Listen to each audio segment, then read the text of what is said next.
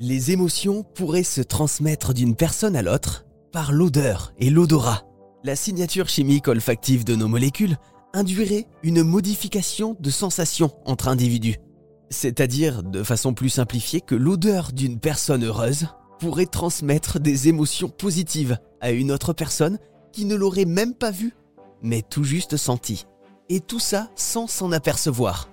Parce qu'on est bien loin d'être conscient de ce sens surdéveloppé de l'odorat. Et cela se caractériserait notamment par des changements physiologiques, comme par exemple une variation du rythme cardiaque, mais aussi une amélioration des performances dans les tâches de créativité par exemple. Waouh, je trouve ça fou. L'odeur peut faire circuler des émotions et jouer un rôle sur l'humeur d'autres personnes. Voici quelques explications avec Camille Ferdenzi qui a mené ses recherches au CNRS. Alors Camille Ferdenzi, ça veut dire que les gens en fait ne, ne se voient pas, ne se verraient pas et euh, cette transmission de sensations, d'émotions serait uniquement liée à l'odeur corporelle? Oui, ce serait juste lié à l'odeur. Alors en fait, dans, dans, la vie réelle, bien sûr, euh, on a souvent plusieurs informations concomitantes. On a l'odeur corporelle, mais on a aussi la vision, etc. Mais dans nos études, ce qu'on fait, c'est qu'on se focalise, euh, pour bien comprendre le phénomène, on se focalise uniquement sur la modalité euh, olfactive. Et donc, ce que je fais, c'est que je, je fais venir des gens au laboratoire, des participants, auxquels je mets euh, un t-shirt et des compresses sous les aisselles.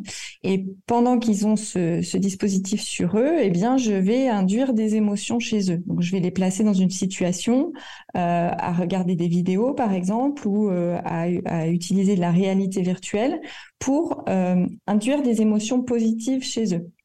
Et ensuite, leurs odeurs corporelles collectées pendant ce temps-là, je les présente à d'autres personnes chez qui je regarde les réponses.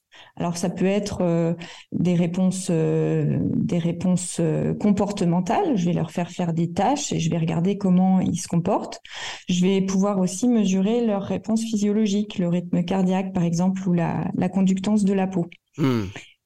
Et ce qu'on observe, c'est que lorsque les personnes sont exposées à une odeur corporelle euh, obtenus lors d'une émotion positive, eh bien, leur comportement va être modifié.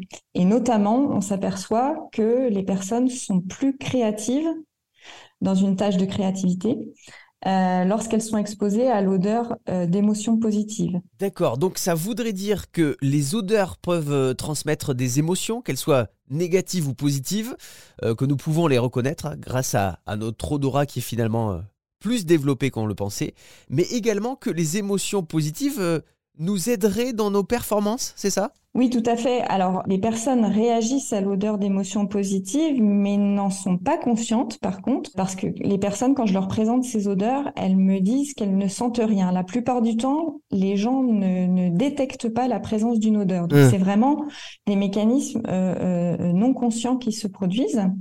Et euh, oui, le, le, sens de nos résultats, c'est vraiment de la contagion émotionnelle, c'est-à-dire que l'état positif, il va être transférer euh, du donneur d'odeur à celui qui la reçoit.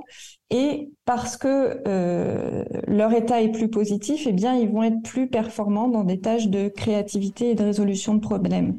C'est une, une, manière euh, indirecte, en fait, de, de mesurer la, la transmission de l'émotion positive. C'est hmm. cette mesure de créativité et de résolution de problèmes. La contagion émotionnelle par l'odorat. On était très loin d'avoir senti cette nouvelle arrivée.